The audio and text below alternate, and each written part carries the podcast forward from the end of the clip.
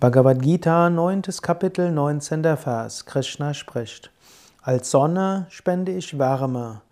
Ich halte den Regen zurück und lasse ihn fallen.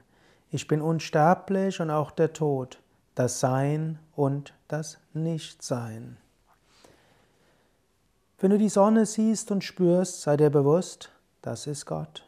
Wenn du den Regen spürst, sei dir bewusst, das ist Gott. Die verschiedenen Temperaturunterschiede, die verschiedenen Klimaschwankungen, das Wetter, alles ist Gott. Gott ist unsterblich. Er wohnt in dir als dein eigenes Selbst.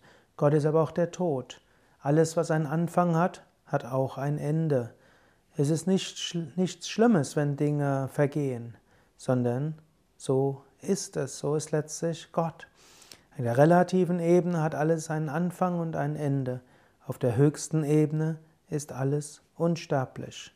Das kann dir auch einen Trost geben, ne, wenn du einen Verlust hast oder wenn du einen wichtigen Menschen verlierst. In Wirklichkeit verlierst du ihn ja nicht, denn dein Selbst ist unsterblich, das Selbst des anderen ist auch unsterblich und ihr seid immer eins. Auch der geliebteste Mensch, den du verlierst, letztlich du verlierst ihn nicht, du bist eins. Sogar auf der relativen Ebene mag er den physischen Körper verlassen, Irgendwann wirst du den physischen Körper verlassen, vielleicht trefft ihr euch wieder.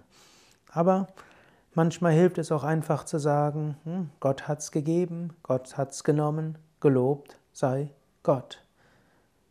Gott ist das Sein und das Nichtsein. Gott ist das Sein, das Unendliche, aber auch das Nichtsein, das, was nur als Illusion da ist, wo wir uns mit identifizieren. Auch die Illusionen, die wir uns machen und die Illusion des ganzen Weltalls auch das ist letztlich Gott.